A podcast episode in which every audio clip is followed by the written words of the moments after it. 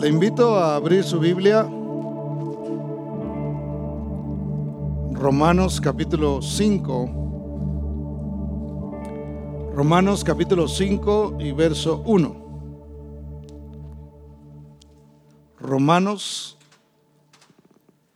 carta del apóstol Pablo a los romanos. En el capítulo 5 versos 1 al 5. Vamos a estar leyendo en esta tarde.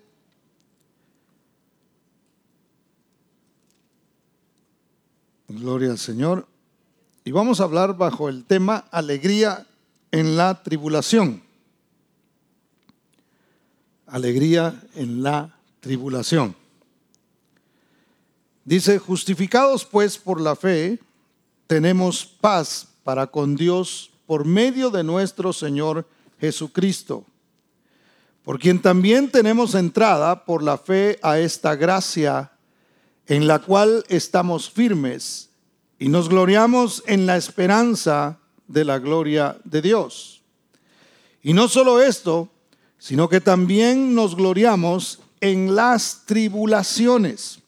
Eh, algunas versiones dicen nos alegramos en las, en las tribulaciones sabiendo que la tribulación produce paciencia y la paciencia prueba y la prueba esperanza y la esperanza no avergüenza, porque el amor de Dios ha sido derramado en nuestros corazones por el Espíritu Santo que nos fue dado. Hacemos una oración. Padre, en el nombre de Jesús, te damos gracias, precioso Señor, por este maravilloso momento en el que nosotros vamos a meditar en tu palabra. Precioso Dios, Señor, ahí donde cada hermano, donde cada hermana se encuentra, donde cada joven, donde cada niño, Señor, cada familia que hoy está reunida para escuchar tu palabra, Señor, y para tener este momento de adoración y de alabanza juntos, precioso Dios. Ahí te ruego, precioso Padre, que el amor tuyo, que llega por medio de tu Espíritu Santo, precioso Dios, llegue. Con esa gracia que tu palabra trae a nuestras vidas, Señor, y esa misericordia renovada cada mañana, precioso Dios, sea sobre cada uno de nosotros, precioso Señor, de manera que podamos, oh Dios de la gloria, sentir tu presencia y tu gloria sobre cada uno de nosotros y eso traiga, Señor, satisfacción y traiga gozo a nuestras vidas en momentos, Señor, y en tiempos difíciles para el mundo y por ende para tu iglesia también. En el nombre precioso de Jesús, te damos gracias, Señor.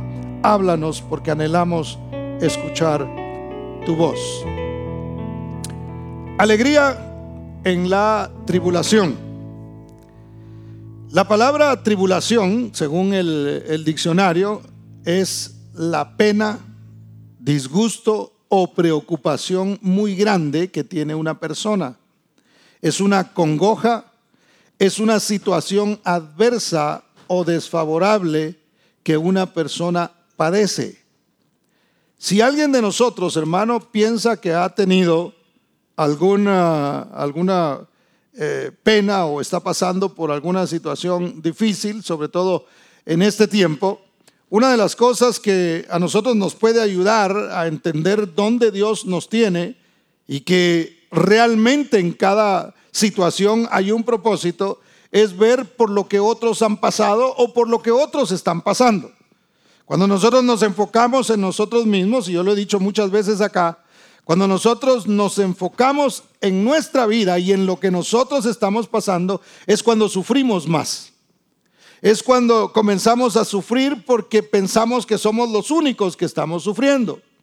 Pensamos que somos los únicos que estamos pasando por una situación difícil y no sabemos qué, qué va a pasar. Pero realmente, mis hermanos, es a través de mirar las... Eh, las ideas y las cosas que les han pasado a otros, por los, los momentos por los que otros han pasado, que nos ayudan a nosotros a comprender lo que Dios está haciendo y el propósito que hay cuando nosotros pasamos por tribulación. Y una de las personas, precisamente el escritor de la carta a los romanos, es el apóstol Pablo. Y cuando el apóstol Pablo hablaba de que había que gloriarse, de que había que alegrarse en medio de las circunstancias, no era alguien que lo había aprendido eh, porque había leído un libro.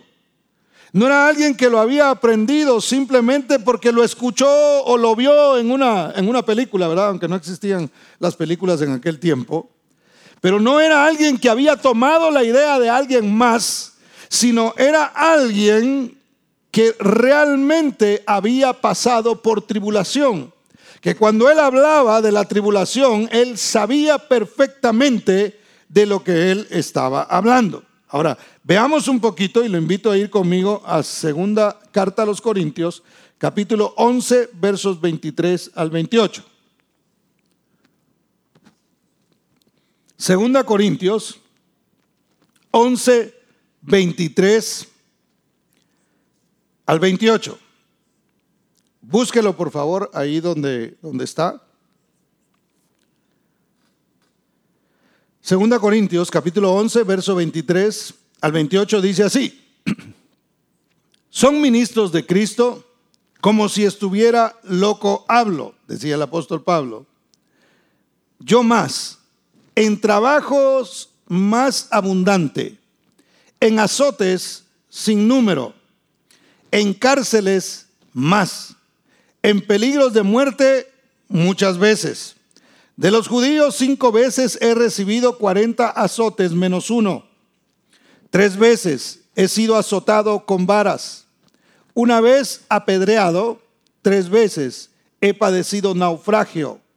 Una noche y un día he estado como náufrago en alta mar, en caminos muchas veces, en peligros de ríos, peligros de ladrones, peligros de los de mi nación, peligro de los gentiles, peligros en la ciudad, peligros en el desierto, peligros en el mar, peligros entre falsos hermanos, en trabajo y fatiga, en muchos desvelos, en hambre y sed y muchos ayunos, en frío y en desnudez, y además de otras cosas, lo que sobre mí se agolpa cada día, la preocupación por todas las iglesias. Ahora, cuando nosotros, cuando yo veo, como eh, en el caso mío como ministro, como pastor, cuando yo veo lo que ha pasado el apóstol Pablo, yo digo, realmente no le, no le llegamos a Él.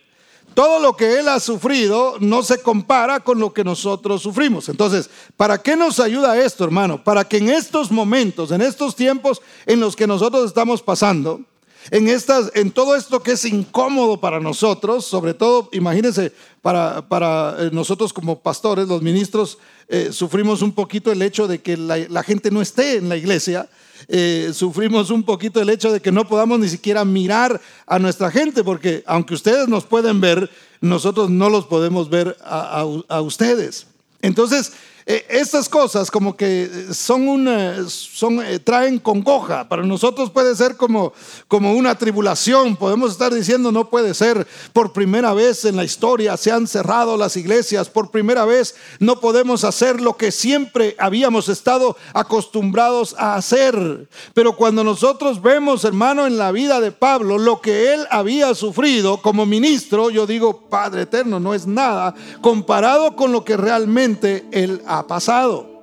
Entonces eso me ayuda a mí a qué? A mantener, no, no a que yo me consuele simplemente porque él sufrió también sino a entender que un hombre que pasaba por todo eso tenía la autoridad de decir, gócense, tengan alegría en medio de la tribulación, tranquilos, Dios está en control y Dios está mostrando su gloria, su gracia y Él va a mostrar su mano preciosa en todo lo que está sucediendo. ¿Tenía autoridad el apóstol Pablo para decir esto? Por supuesto que tenía autoridad. Tanta era la autoridad, porque la autoridad se la había dado el Señor, que quedó escrito como palabra de Dios para nosotros, para que nosotros comprendamos lo que Dios está haciendo. Pablo había encontrado en Jesús muchas cosas que le beneficiaron. Pero mire, lo interesante de todo esto es que él veía el sufrimiento como un beneficio.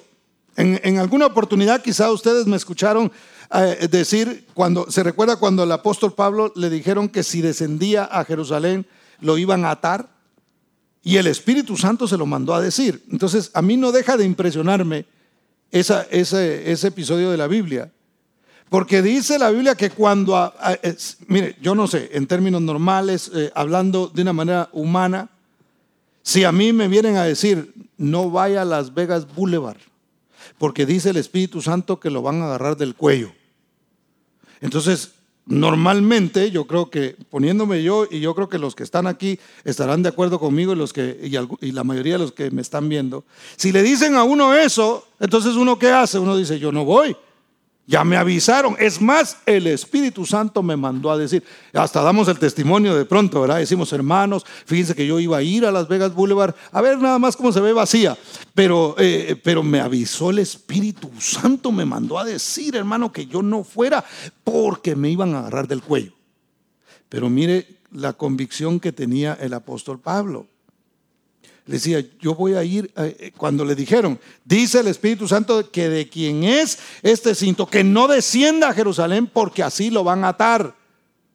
Y entonces él dijo, de todas maneras voy a ir. ¿Por qué? Porque había una, una palabra que Dios le había dado antes, que decía que él tenía que ir. Era tal su convicción y él comprendía que cualquier sufrimiento, que si bien iba a ser cierto que lo iban a atar, él sabía que eso mismo era aún necesario para bendición de, él, para formación de él y para formación y para bendición de la misma iglesia. Porque hoy estamos hablando de esa situación, hoy estamos predicando sobre eso, que viene y nos bendice y nos ayuda ayuda a nosotros a comprender, no de la manera que el mundo lo entiende, no de una manera humana, sino con la mente de Cristo Jesús y con la mente de Dios. Eso es lo que nosotros podemos entender a través de esta situación que parece totalmente anormal, es más, es anormal en nuestro, en nuestro mundo. Y sin embargo el apóstol Pablo había encontrado gozo en medio de... Para él era un placer, no era un masoquista, por favor no lo entienda de esa manera. No era que él dijera, hay que golpearnos porque de esa manera es que... No, él sabía que dentro de todo eso había que sufrir y había que pasar por ciertas cosas que realmente eran un beneficio. Entonces, ¿cómo puede ser eso, hermano? Viendo el beneficio que hay en el sufrimiento del cristiano. Eh, los que de pronto escucharon la enseñanza del miércoles, estuvimos hablando de que de que el cristiano sufre de una manera, Dios trata de una manera distinta. Dios trata con todo el mundo. Y dentro del trato que trae sobre el mundo también entramos nosotros. Pero el mundo muchas veces es para corrección y disciplina y nosotros es disciplina para aprendizaje, para crecimiento, para cambiar. Eso es lo que Dios trae sobre nosotros. Ahora, ¿qué beneficios nosotros obtuvimos a través de Cristo Jesús? Porque nosotros vinimos a Cristo, ¿cierto? Nosotros somos cristianos, nosotros andábamos fuera y estábamos muertos en pecado. El Señor tuvo misericordia de nosotros, nos alcanzó y hoy somos hijos de Dios. Ahora, todo esto conlleva a recibir ciertos beneficios de parte de Dios y son muchos, hermano. Pero mire, lo que dice Romanos, regrese a Romanos capítulo 5 y verso 1. Romanos capítulo 5 y verso 1. Dice así, justificados pues por la fe, tenemos paz para con Dios, por medio de nuestro Señor Jesucristo, por quien también tenemos entrada por la fe a esta gracia, en la cual estamos firmes y nos gloriamos en la esperanza de la gloria de Dios. Ahora, Note que aquí hay cuatro beneficios que nosotros podemos encontrar. El primero que encontramos es justificación, es decir, fuimos justificados. Justificado es cuando usted va y a usted lo declaran inocente, ¿verdad? A usted ya lo justificaron. Entonces nosotros, aunque éramos culpables, Cristo murió en la cruz por nosotros y nos justificó pagando Él el precio de nuestro pecado sufriendo Él en lugar de nosotros. Pero entonces dice luego que nosotros encontramos paz. Justificados pues por la fe tenemos paz para con Dios. Siempre lo hemos explicado que tener paz no es que yo esté en paz con todo el mundo, porque eso va a ser un poquito difícil lograrlo. No es que yo no tenga personas que, que no están de acuerdo conmigo. No es que yo no encuentre personas que de pronto quieren pelear conmigo. No se trata de eso, sino de lo que se trata es de tener paz con Dios. Si yo tengo paz con Dios, hermano, es la paz que yo necesito. Va a haber gente que no le, no, le va a gustar el hecho de que yo sea cristiano. Va a haber gente que no le van a gustar mis conceptos y mis convicciones que vienen del cristianismo y de la palabra del Señor principalmente, no tanto del cristianismo, sino de la palabra de Dios. Entonces va a haber gente que no le va a gustar y no va a querer estar en paz conmigo. Pero yo la paz que he encontrado es con Dios. Yo sé que Dios es el que me ha justificado por medio de Cristo Jesús y de su sacrificio en la cruz del Calvario. Entonces tengo paz. Ese es un beneficio. Hermano, tener paz es, un, es, es mejor que tener dinero. Yo sé que algunos quisieran la paz en cash, pero eso no existe. ¿Verdad? Tenemos nosotros que recibir la paz de parte de Dios y tener eso, hermano, eh, mire, de veras, hay gente, y, no ese es el tema, pero hay gente que puede tener mucho dinero y no tener, pero ni siquiera medio centavo de paz, si lo pudiéramos traducir a dinero. Pero entonces, ¿qué más encontramos? Encontramos gracia. El, verso que leíamos dice que tenemos por la fe eh, entrada a esta gracia en la cual estamos nosotros firmes. Encontramos esperanza eso es una de las cosas que a nosotros nos ayudan a mantenernos de pie. Eso es una de las cosas que a nosotros nos ayudan a mantenernos creyendo, sabiendo que hay esperanza, hermano, sabiendo que si, mire, cuando, cuando hablan de que se vienen cosas difíciles para el mundo, que se vienen eh, cosas más fuertes todavía, eh, esta semana hubo un terremoto en Nevada para los que no lo sabían yo me enteré por las noticias porque yo creo que me arrulló. Estaba bien dormido cuando eso pasó y no sentí absolutamente nada. Y luego fue un poquito más como al centro del, del estado.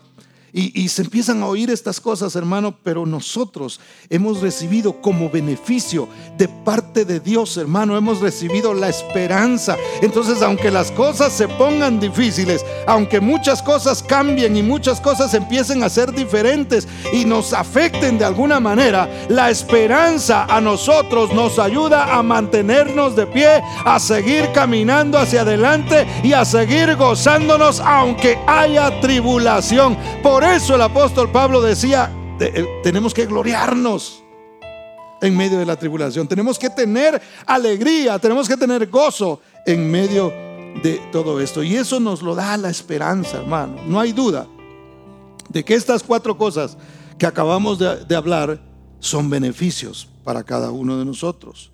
Pero también encontramos en estos pasajes, hermano, que la tribulación es un beneficio. Y ahí es donde no, no concuerda, ¿verdad? Porque ¿cómo es eso de que la tribulación es un beneficio?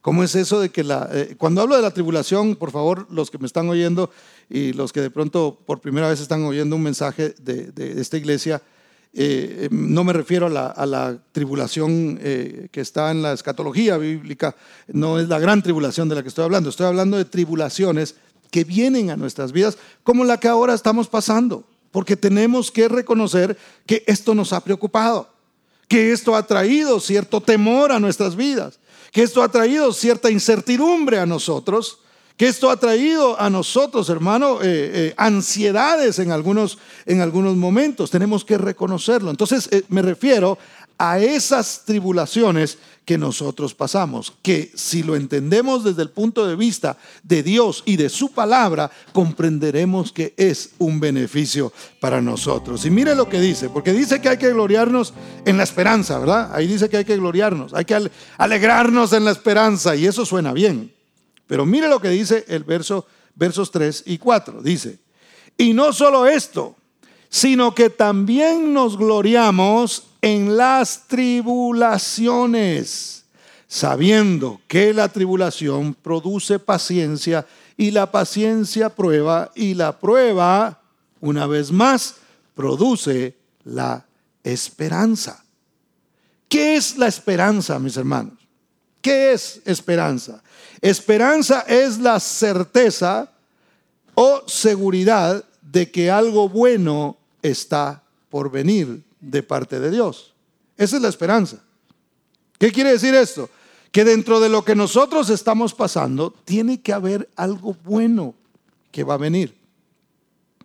Hermano, es el fin del mundo. No sé la verdad si es el fin del mundo. Es posible que sí. Pero lo que a mí me interesa es recibir lo que Dios tiene bueno después de que todo esto pase. Porque tiene que venir algo bueno, hermano. Mire, esta, esta semana me invitaron a un, eh, a un programa de radio en San Antonio, Texas.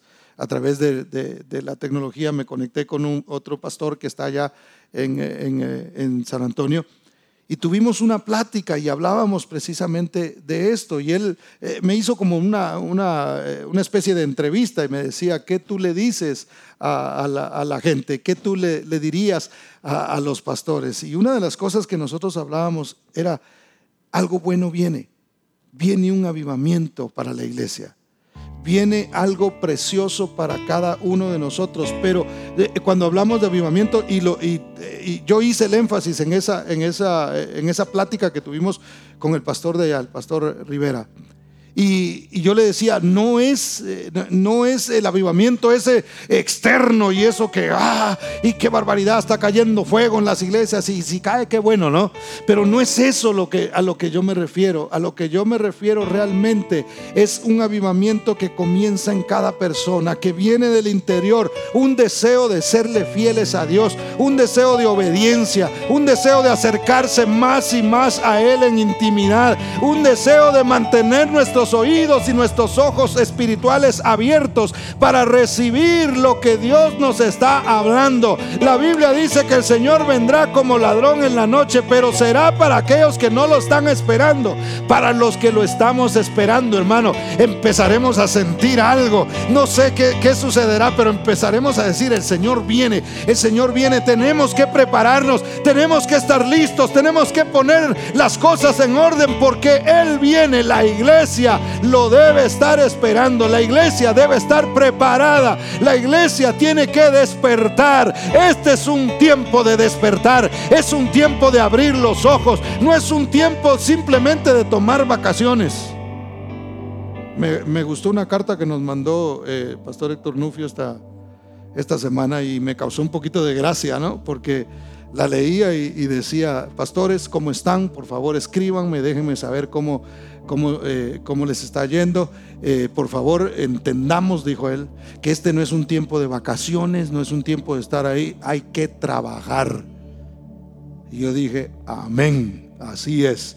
Tenemos que estar haciendo la obra, tenemos que buscar la manera de crecer espiritualmente, hermano. Para la iglesia no es un tiempo simplemente de quedarse en casa y, mirar muchas películas, no es un tiempo solamente de eso, sino es un tiempo también, y si lo hace, no hay problema, mire una película, no hay problema con eso, no es pecado. Pero busquemos de Dios pero aprovechemos el momento para decir, esto es algo que está viniendo a la iglesia porque Dios está tratando con ella también. A veces como que tiramos la chibolita, ¿verdad? Oh, el, Señor está trayendo juicio al mundo. Bueno, pero eh, y, a mi vida? ¿Y conmigo qué está haciendo? ¿Y qué es lo que está eh, eh, logrando Él en mí?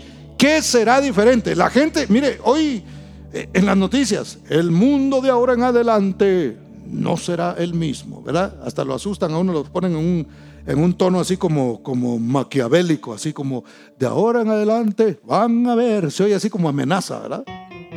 Van a ver. Así se oye, hermano. Entonces, está viniendo, ellos están profetizando, entre comillas, un cambio, algo diferente. Y yo diría lo mismo para nosotros de ahora en adelante la iglesia no puede ser la misma. Y cuando digo la iglesia me refiero a la gente, hermano. Me refiero a usted y me refiero a mí. Tenemos que ser diferentes. ¿Cuántos dicen amén? Los que están aquí denle un aplauso al Señor porque Él es bueno. Entonces, verso 5 dice, y la esperanza no avergüenza porque el amor de Dios ha sido derramado en nuestros corazones por el Espíritu Santo que nos fue dado. ¿Qué ¿Qué significa esto, hermano? Significa que el que le cree a Dios no se va a quedar avergonzado. El que pone su esperanza en Dios, hermano, no en lo que le pudieran dar o lo que pudiera suceder, el que pone su esperanza en Dios, entonces no será avergonzado. Hermano, cuando usted reciba algo, diga gracias Señor, porque lo mandaste. Mire, eh, las compañías han estado, eh, algunas compañías, gracias a Dios, han estado pagándole a sus empleados sin que trabajen. Eso no crea que, es, eh, que viene de parte, su empleador es tan bueno, su jefe, que dijo, yo le voy a seguir pagando. No, no, no. De hecho, recibieron ayuda del gobierno para que eso lo pudieran hacer. Y no estoy denunciando nada, eso es una realidad. A, toda, a la mayoría de las empresas les ayudaron, les dieron dinero para que le pudieran pagar a sus, a sus empleados y, les están pagando. Pero todo eso que nosotros recibimos, hermano, es por la bondad de Dios. Es Dios el que mueve, el Dios es Dios el que permite y nosotros debemos tener siempre nuestra confianza puesta en Dios. Entonces, aunque pasemos por situaciones difíciles, quizá algunos dicen, hermano, a mí no me han dado nada. Hermano, conmigo no, hay quien. Le dije a un, le dije a un hermano eh, esta semana que platicaba con él, le digo, fíjate que a mí no me han querido descansar, le digo yo. Yo estoy, sigo ahí, adelante. Entonces, eh, quizá algunos dicen, oye, yo estoy pasando por, eh, por, una situación difícil. Las tribulaciones, hermano, pueden parecerse a una tormenta que sopla y que sopla. Y, es, es hermoso porque eh, los árboles, por ejemplo, yo no sé si usted sabía esto, pero los árboles fortalecen sus raíces por medio del viento. Es decir, cuando el viento comienza a soplar sobre ellos, hermano, que parece que se van a caer, los árboles, eh, no todos, pero la mayoría de los árboles comienzan a, fortalecer sus raíces, comienzan a profundizar, comienzan a meterse más ahí porque es, es parte de la naturaleza. Lo que ahí está pasando es que el, eh, Dios, que tiene la sabiduría para hacer las cosas, él mismo los dotó de esto, que es como una especie de mecanismo de defensa, que cuando está soplando el viento, eso quiere decir que debe, debe fortalecer sus raíces. ¿Por qué? Porque detrás de un viento de una intensidad pudiera venir otro que tiene una, eh, eh, una intensidad mayor. Entonces lo que hace el árbol es que se prepara, dice, ah, este estuvo bastante fuerte, vamos a, vamos a, fortalecer las raíces porque pudiera venir otro que es más fuerte. Entonces, ¿qué es lo que Dios está haciendo con nosotros hoy? Nos está mostrando todo esto. ¿Para qué? Está soplando este viento, hermano. Está viniendo este viento de tribulación a nuestras vidas, de preocupación, de incertidumbre, hermano. Cuando parece que ya se va a terminar, le dicen a uno que siempre no. Y ahora dicen que pudiéramos tener un, eh, un eh, eh, ¿cómo se llama? Un verano muy tremendo. Ah, pero espérese que venga el otoño, le dicen a uno, ¿verdad? Ah, pero el invierno, quién sabe cómo vaya a ser. La cosa es que eh, por, por, fuera no encontramos esperanza, hermano, porque el único que a nosotros nos da esperanza se llama Cristo Jesús y Él mora en nuestros corazones por medio del Espíritu Santo y por medio de su palabra. Entonces tenemos que dejar que esos vientos soplen y en lugar de asustarnos o de caernos al suelo, lo que tenemos que hacer es profundizar en la palabra de Dios. Es decir, se vino esta prueba Nadie la esperaba. Mire, no es lo mismo predicar de la prueba que pasar por ella. No es lo mismo hablar con alguien de lo que, de lo que sabemos y de lo que hemos leído que estar pasando realmente por esa situación. Y Dios nos está permitiendo esto, porque no sabemos si pudiera venir algo más fuerte. Pero si nosotros profundizamos, estaremos preparados para esta tormenta, para, para, una tormenta tropical y la tormenta tropical nos va a preparar para un huracán, hermano, y para lo que, lo que venga. Pero es la palabra de Dios la que nos ayuda a nosotros a mantenernos así. ¿Cuántos dicen amén? Entonces, nosotros tenemos que sacarle provecho a esto, hermano. Mire, los mejores salmos los escribió David cuando se encontraba en tribulación. Uh, hermano, miles de años más tarde, nosotros seguimos hablando de lo que él escribió. Es más, cantamos, eh, eh, muchos de los cantos que se cantan en las iglesias vienen precisamente de lo que este hombre escribió. No en momentos de inspiración allá donde él dijo, me voy a ir a la montaña, ya tengo una mi cabañita y ahí me voy a sentar y a recibir la inspiración de Dios. No vinieron ahí, hermano. Es la mayoría de esos cantos vinieron cuando él estaba pasando en eh, una tribulación terrible. Es más, ese canto de mi socorro ha sido tú. Mi socorro ha sido tú. A ver, canta un pedacito.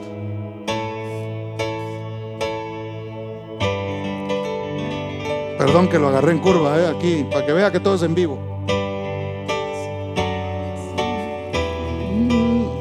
Y en la sombra, en la sombra de tus alas, yo me gozaré mi alma está pegada a ti, porque tu diestra, porque tu diestra me ha sostenido, me ha sostenido,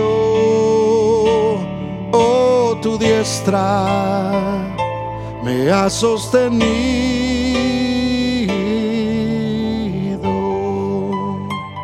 Por si usted no sabía, ese es un salmo. Y ese salmo lo escribió David, no, una vez más, no cuando andaba en el campo persiguiendo mariposas, sino cuando a él lo andaba persiguiendo su hijo para matarlo. Mire qué impresionante es eso. Y qué cánticos tan hermosos surgieron de una tribulación.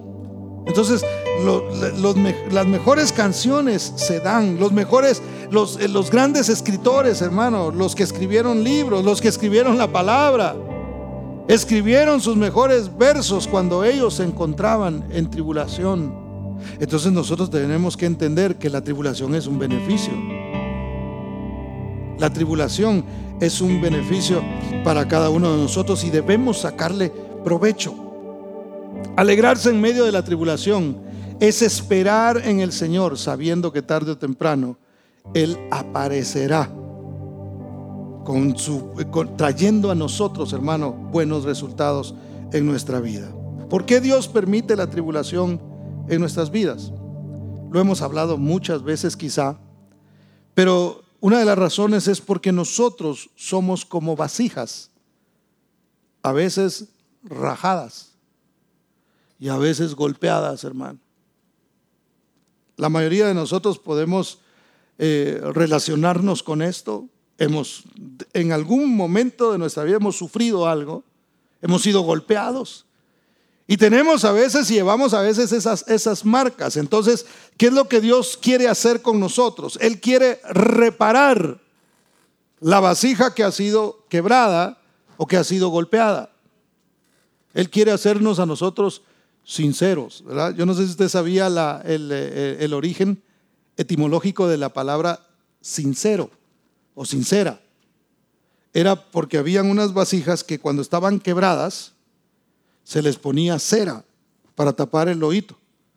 Entonces que pareciera que estaba bien, pero realmente ahí tenía la quebradura, ahí tenía el, golpecito, pero le ponían cera para que, para que se viera como que era perfecta. Entonces cuando las vendían, le hacían el énfasis a la gente, le decía, esta vasija es sincera. Quiere decir, no tiene cera. está, está íntegra, está completa. Y así es como, como surgió la palabra sincera o sinceridad. Entonces, ¿qué es lo que pasa con nosotros, hermano? Que a veces simplemente nos han puesto cera. Ahí en los golpes simplemente nos han puesto, ah, yo soy feliz, ah, yo estoy contento, ah, yo estoy. Y el ser humano eh, siempre está tratando la manera de dar una apariencia de que está bien, pero realmente no está bien. El único que puede traer una reparación completa al corazón del hombre es Cristo Jesús y no me cansaré de decirlo y de predicarlo. El único que puede reparar tu alma porque reparó la mía y no ha terminado, todavía está haciendo el trabajo, pero fue el único que lo pudo hacer, porque solo Él puede hacernos a nosotros sinceros. Solo Él nos puede cambiar. Solo Él puede transformar nuestras vidas. Y Dios no quiere, hermano, que nosotros caminemos quebrados, que nosotros caminemos golpeados, Cuando usted se golpea una, una de sus extremidades eh, inferiores, eh, eh, ¿cómo cuesta caminar así, verdad? Y Dios no quiere que nosotros espiritualmente hablando o emocionalmente hablando caminemos así. Dios quiere reparar nuestras vidas. Dios permite, hermano, que ciertas cosas pasen en nuestras vidas para moldearnos. Porque Él nos encuentra así, todos golpeados y todos, eh, eh, yo no sé, pero a lo largo de mi vida cristiana, hermano, y mi vida misma, cuando yo me acerqué al Señor, eh, llegué muy, muy golpeado. llegué, hermano, con un montón de cosas. Y mucha gente que yo he conocido ha llegado de la misma manera. Al someternos a Dios, entonces entramos en el proceso donde Él nos repara donde Él comienza a hacer esa obra. Y vaya conmigo a Jeremías capítulo 18 y vamos a ver un ejemplo de esto, tomando en cuenta que somos vasijas.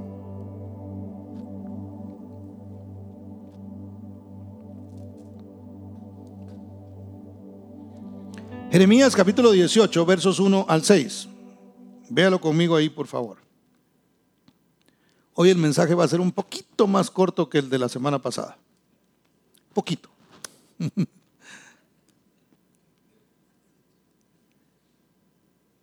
Si le da sueño, póngale pausa. No, no es cierto.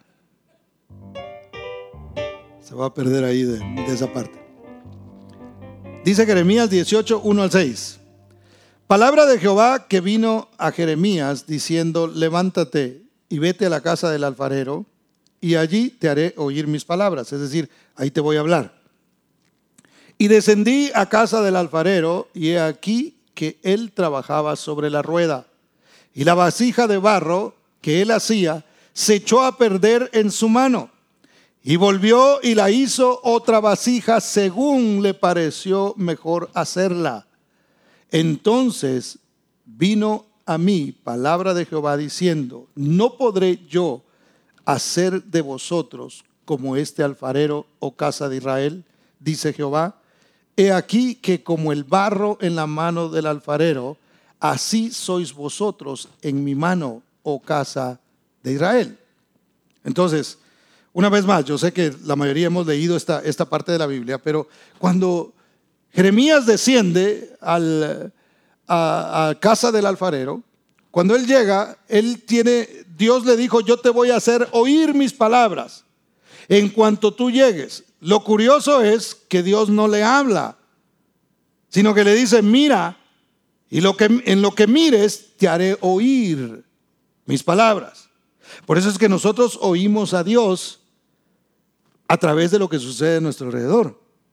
Es decir, si a mí me preguntan, pastor, ¿y usted alguna vez ha oído la voz de Dios así audible? Yo les digo, nunca me ha sucedido. Respeto a aquellos que dicen que oyen la voz audible de Dios y que bueno, gloria al Señor, cuando quieran nos tomamos una foto.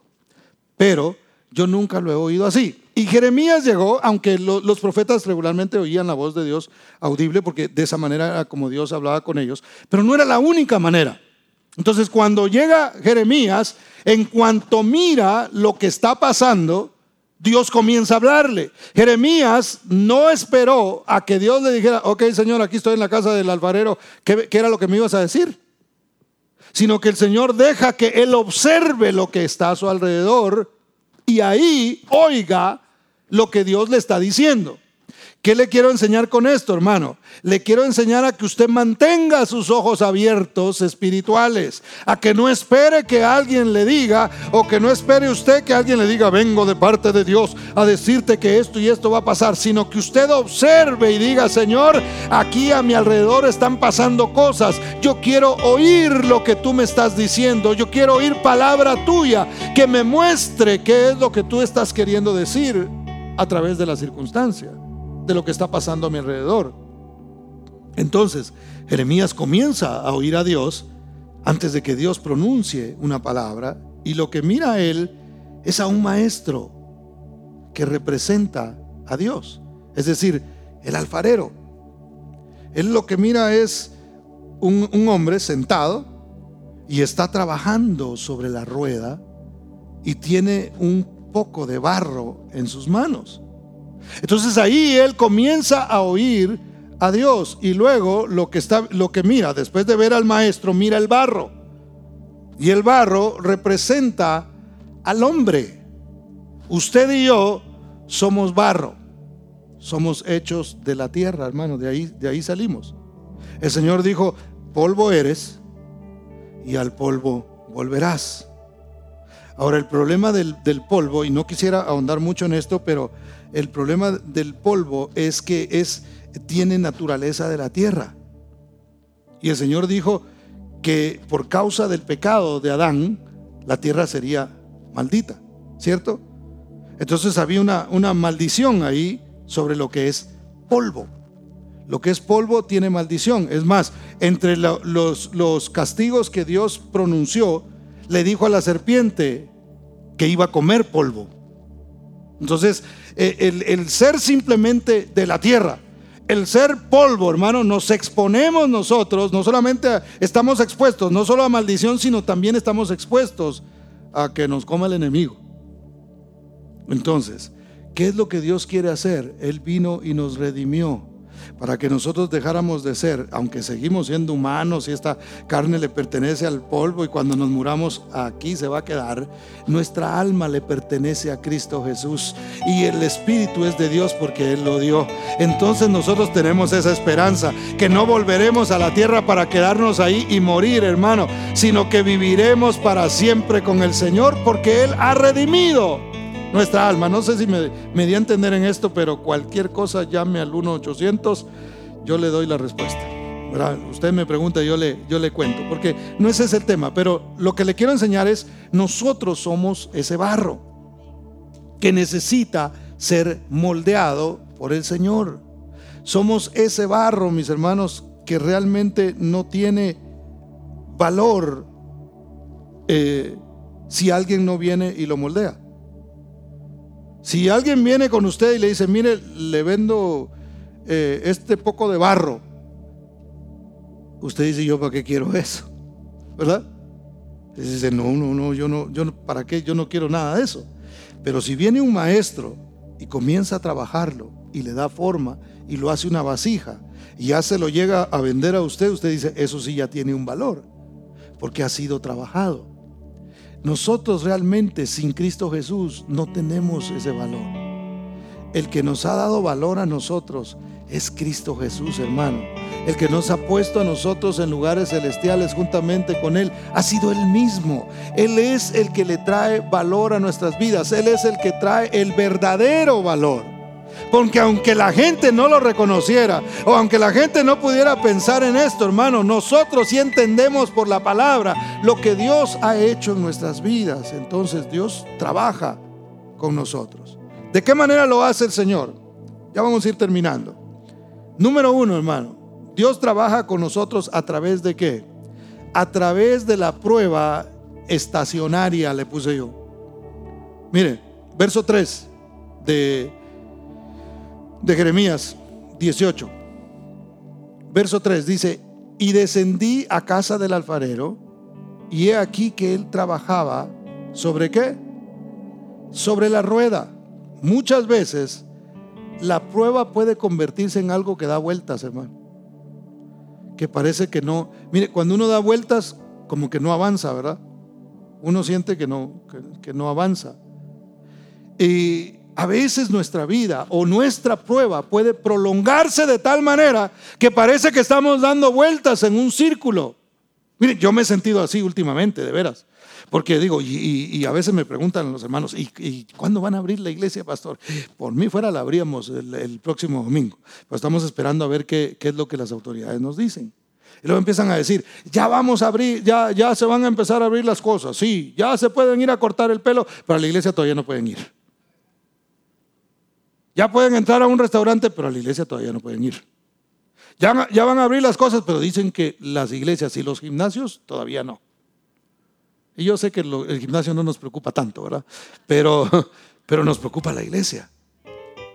Entonces, eh, eh, estamos como, como eh, lo estoy poniendo nada más como ejemplo, ¿verdad? No es, no es algo como para morirse, pero, pero es como, como estar dando vueltas y no se ve que avance, no se ve que, que, que, esto vaya, y peor cuando, le, por lo que le mencioné, y le dan noticias a uno de que más bien se pudiera poner más difícil y más bien se, más bien se pudiera empeorar el asunto. Y entonces estamos como dando vueltas, hermano. En esas vueltas es donde el alfarero está trabajando. El alfarero tiene como un pedal que le está dando vueltas a la rueda lo que nosotros tenemos que buscar es dónde está la mano de Dios en lo que en lo que está pasando. Ahí estamos nosotros como barro dando vueltas y diciendo, "¿Por qué me tienen aquí? ¿Por qué yo sigo dando vueltas? Ya me embolé de tanto estar aquí, ya quisiera salir de esto, ya quisiera hacer muchas cosas." Mire cómo la gente se desespera, hermano. En lugares hasta han salido personas a hacer manifestaciones, dicen, "No queremos estar más encerrados, no nos gusta esto de la rutina, no nos gusta esto de estar haciendo una misma cosa y no poder hacer otras es horrible.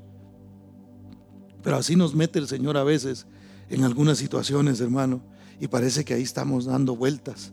Y parece que ahí estamos dando vueltas. Entonces, cuando usted vea que una situación no no se termina, pareciera que no no va a terminar, hermano, no se asuste.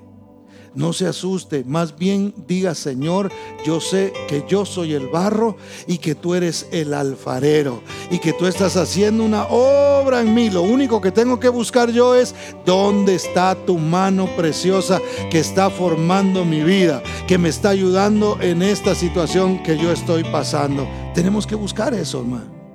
Y luego viene la número dos. Y la número dos, hermano, dice el verso 4, es a través de la presión. Dice, y la vasija de barro que él hacía se echó a perder en su mano. Y volvió y la hizo otra vasija, según le pareció mejor hacerla. Entonces, aparte de lo rutinario, aparte de las vueltas que se da, esa prueba que parece que no se va a terminar nunca, Aparte de eso viene la presión. ¿Por qué nosotros podemos gloriarnos, alegrarnos, gozarnos en la prueba? Porque esas vueltas bien pudieran estarnos diciendo, soy yo el que estoy en el pedal y le estoy dando vueltas a tu vida. Cuando salgas de esto vas a ver en qué vas a terminar, porque yo estoy trabajando en ti. Cuando de repente no solamente es esa rutina y esa vuelta, sino que aparte viene presión a nosotros, ahí nos podemos alegrar otra vez en lugar de acongojarnos. En lugar de decir solo esto faltaba, ¿verdad? Me dio risa cuando, cuando estaba todo esto del coronavirus y que no sé qué, y que, y que la cosa se va a poner más difícil y van a ver y, no, y se cree que millones se van a infectar y de repente aparecen con las avispas, hermano. Dice, se vienen las avispas y también matan, decían algunos, ¿verdad? Y para que maten una persona, eso necesita recibir no sé cuántas picaduras para que eso pueda pasar. O sea, sí es posible pero no es porque venga una, una avispa. Entonces, eh, y mucha gente dijo, ay, solo eso faltaba, que se viniera. Y luego el temblor y, ay, solo eso faltaba. Hermano, cuando Dios está poniendo su mano, va a haber presión. Pero nosotros podemos alegrarnos. ¿Por qué? Porque nuestra presión no viene ni del enemigo, ni viene del mundo. Si nosotros escogemos agarrar esa, pues agarramos esa, pero no nos va a ir muy bien. Tenemos que decir, es la mano preciosa de Dios, que no solamente me está dando vuelta para que yo aprenda la paciencia, sino que ahora está trayendo presión sobre mi vida. No sé en qué me está convirtiendo. No sé qué es lo que está haciendo conmigo, pero yo sé que es una buena obra porque Él dijo, el que comenzó la buena obra en vosotros la perfeccionará hasta el día de Jesucristo. Y es la mano de Dios la que trae a veces a nuestras vidas presión.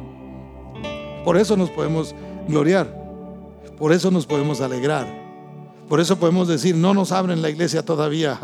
Gloria a Dios, el Señor está poniendo más su mano ahí. Algo está haciendo. Porque mire, el, trabajo de Dios no es solamente en, mí como individuo. El trabajo de Dios es con la iglesia. El trato es con el cuerpo. Él está formando su iglesia. Él está haciendo cosas hermosas en medio de nosotros. ¿Cuántos dicen amén? Entonces el alfarero ve como el barro, hermano, salta el barro salta de la rueda fis. Mire, mire qué impresionante es eso, porque dice, dice el verso 4 que la vasija de barro que él hacía se echó a perder en su mano y volvió y la hizo otra vasija según le pareció mejor a él. Era como que el, como que el barro así, como que ya me aburrí de dar vueltas y me salgo. Y a veces nosotros quisiéramos hacer eso, ¿verdad? Ay, no, hermano, esto de ser cristiano como que conmigo no va. Porque desde que me hice cristiano, más problemas tengo. Mire, de los sufrimientos de Pablo que hablábamos al principio, no hay registro de él antes de que fuera cristiano. Solo se convirtió y empezó el trato, hermano. Y empezó el asunto y empezaron los problemas. ¿Por qué? Porque nosotros somos el barro y Él es el alfarero. Y Él traerá a nuestras vidas aquellas cosas, hermano, que nosotros necesitamos para ser mejores. Entonces, lo que nosotros recibimos de parte de Dios, no tratemos de escapar de la rueda, hermano. No tratemos de salir y de, chisparnos de ahí, de decir, ya me cansé de estar dando vueltas, ya me cansé de estarle creyendo a Dios, ya me cansé de estar confiando en las promesas de Dios, estoy cansado de lo que está sucediendo. Pudiéramos caer en esa desesperación y simplemente saltar de la rueda, hermano. Ahí es donde el Señor dice, venga para acá. Y nos jala otra vez y nos vuelve a poner ahí. Dice, ahora voy a tener que hacerle un poquito más duro acá porque se me hace que usted se me quería escapar. Y el Señor tiene que traer a veces más presión para formar lo que Él está queriendo formar en nosotros. Entonces, alegrémonos, no saltes de la rueda, mantente creyendo en el Señor, aunque te marees de estar dando vuelta, hermano. Sigue creyendo en el Señor porque Él es bueno. Cuando la, la vasija pensaba, si pudiéramos ponerlo de esa manera, que ya estaba lista para ser exhibida, hermano Así como cuando uno dice, ah, yo ya estoy listo. Me acuerdo cuando a mí, el pastor que tuve hace, el primer pastor que tuve, solamente tuve dos, pero, pero el primer pastor que tuve me dijo que ya me iba a mandar a, pastorear una iglesia, como a los 20, ¿qué? 26 años más o menos, ¿no? 26 años. Uh, hermano, yo dije, esta vasija está lista para irse. Yo ya estaba listo, hermano. Y el mismo pastor usado por Dios dijo, ¿sabe qué? Yo quisiera mandarlo a pastorear esta iglesia, pero era una iglesia que el pastor se iba a retirar. Estaba muy anciano él ya y se quería retirar. Dijo, quisiera mandarlo, pero no tengo paz, me dijo así, ¿verdad? Y cuando me dijo eso, pues yo así medio, medio triste, así medio decepcionado. Pero entendí, hermano, mire, de esos 26, 27 años quizás tenía yo cuando eso pasó. Pasaron 13 años para que yo pudiera comenzar a pastorear. Yo empecé a pastorear a los 40 años. Eh, una iglesia. Servía al Señor eh, por mucho tiempo, pero ya pastor de una iglesia hasta los 40, 13 años pasaron. Donde mire, agarra, como que me quería saltar de la rueda a veces y el Señor me agarraba y empezaba otra vez y, me echaba a perder en las manos del alfarero y el Señor me agarraba y comenzó a hacer.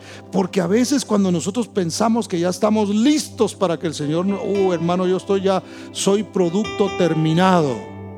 Y yo me imagino esta vasija, permítame usar la imaginación un poquito, eh, esta vasija siendo formada por, por el Señor diciendo, ay, qué bonita quedé, qué bonita quedé.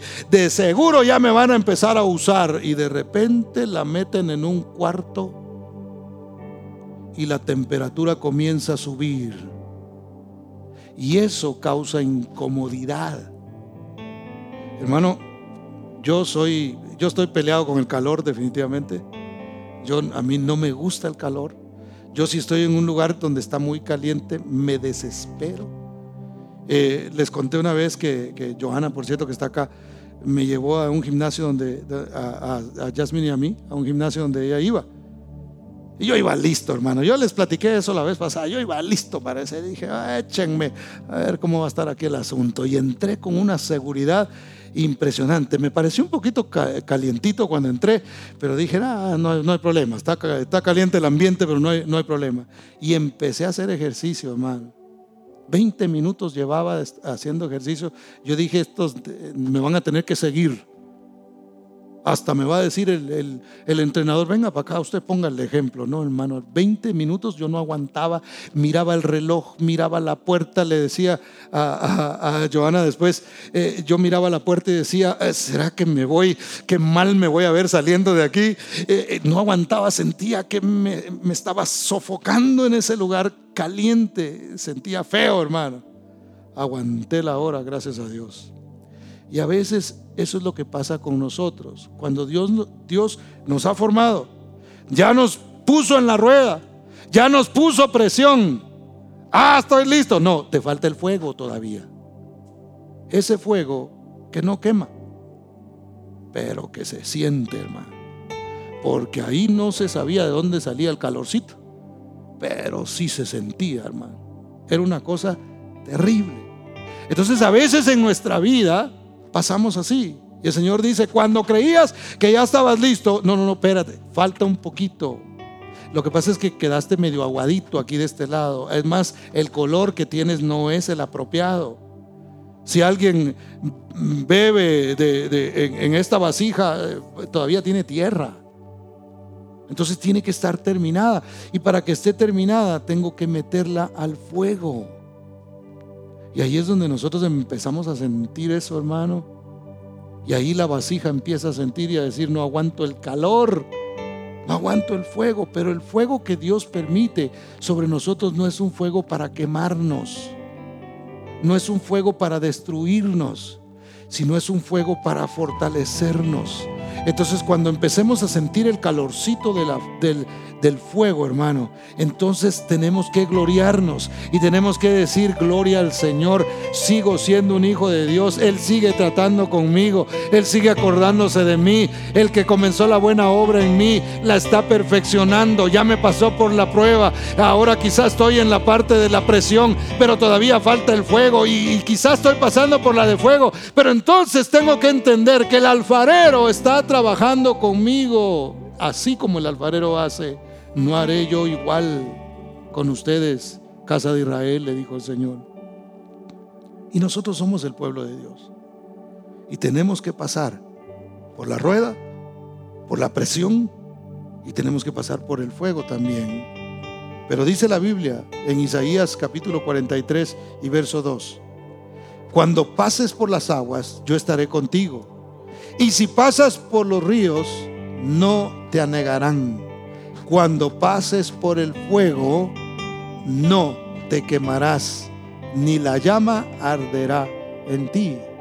Y a mí me gusta lo que dice porque no dice, y si pasas por el fuego, y si algún día pasas por ahí, sino dice, cuando pases por el fuego, vas a tener que pasar.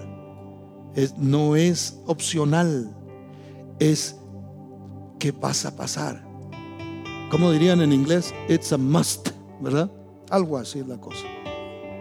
Tenemos que pasar por el fuego y tenemos que recibir con gozo lo que Dios permite sobre nuestras vidas. Esto bien pudiera parecerse a la rueda o pudiera parecerse a la mano de Dios sobre nosotros. Pudiera parecer el fuego quizá. En cualquier etapa que nosotros estemos, es Dios tratando con nuestras vidas.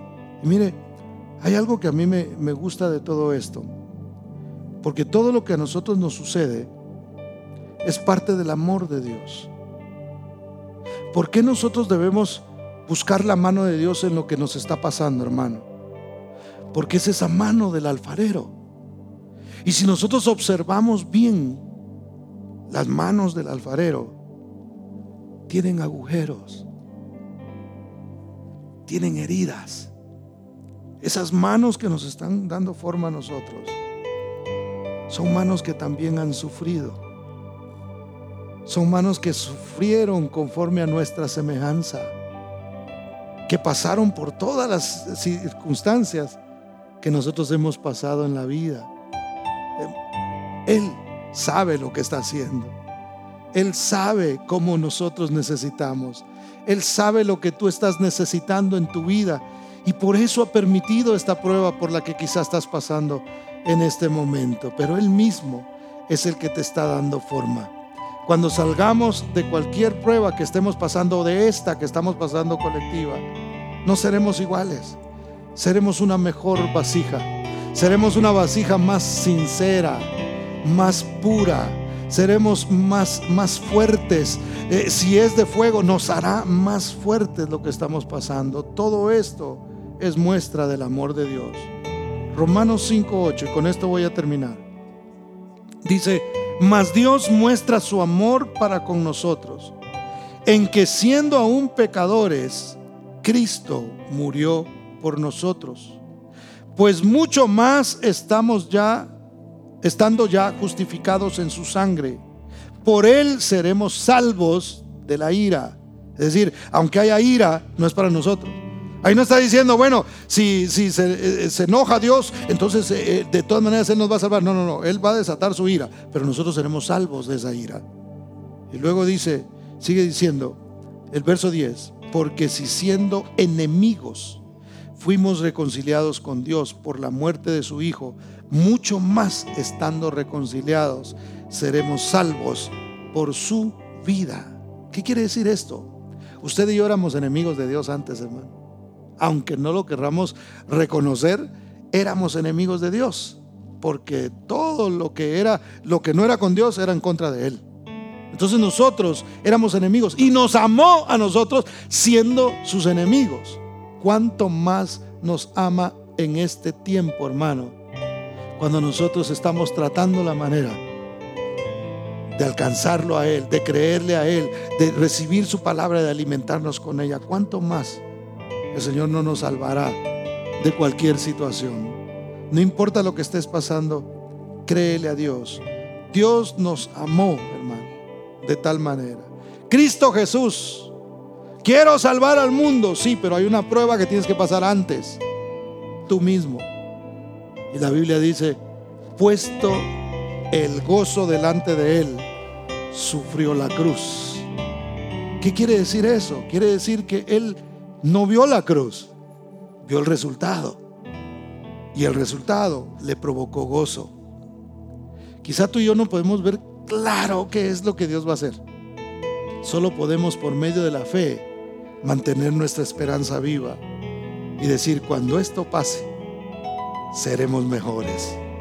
Cuando pase toda esta prueba, miraremos la preciosa mano de Dios herida, pero trabajando en nosotros para formar nuestras vidas y para formar nuestros corazones y para formarnos como iglesia. Mantengámonos en la rueda Recibamos de Dios la presión porque es humano, maravillosa. No importa si el fuego nos incomoda, nos está haciendo más fuertes. Vamos a orar y vamos a darle gracias al Señor.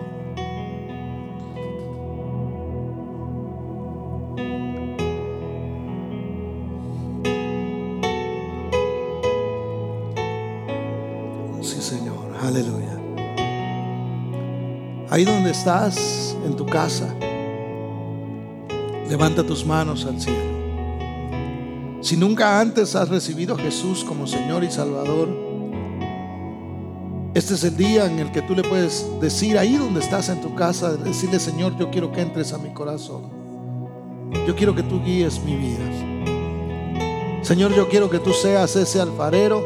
Soy barro y lo reconozco, pero no tengo un maestro que me esté formando. Quieres recibir a Jesús como ese alfarero que va a formar tu vida. Hoy es el momento en, que lo puedes hacer. Quizá tú eres alguien que se cansó de la rueda y dijo voy a saltar de ella. Hoy el Señor está extendiendo su mano preciosa para traerte una vez más y seguir haciendo la obra en ti. No huyas de Dios, acércate a Él. Él tiene un plan hermoso y maravilloso para tu vida. Quizá tú, hermano, ya cristiano, que estás pasando por situación difícil, no has entendido quizá, no habías entendido lo que Dios estaba haciendo. Hoy lo has comprendido por la palabra.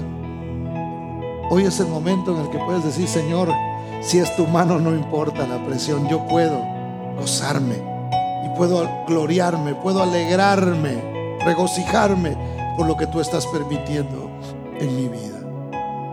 Levanta tu mano dile, Padre, en el nombre de Jesús, yo recibo de ti lo que tú tengas para mi vida, precioso Dios. Porque lo que viene de parte tuya, aunque sea incómodo, es beneficioso, Señor. Porque lo que viene de parte tuya, Señor, aunque sea como sea, precioso Dios, es fruto de tu amor, es fruto de tu misericordia. Y yo lo recibo, precioso Dios. En el nombre de Jesús. Perdóname porque a veces soy incrédulo. Perdóname, Señor, porque a veces me desespero y me dan ganas de saltar de la rueda. Me dan ganas de escapar, precioso Dios. Pero hoy he entendido por tu palabra que debo permanecer firme. Que aunque sople el viento, Señor, simplemente me está anunciando que es tiempo de profundizar mis raíces y de permanecer de pie delante de tu presencia, bendito Dios. En ti confía mi corazón.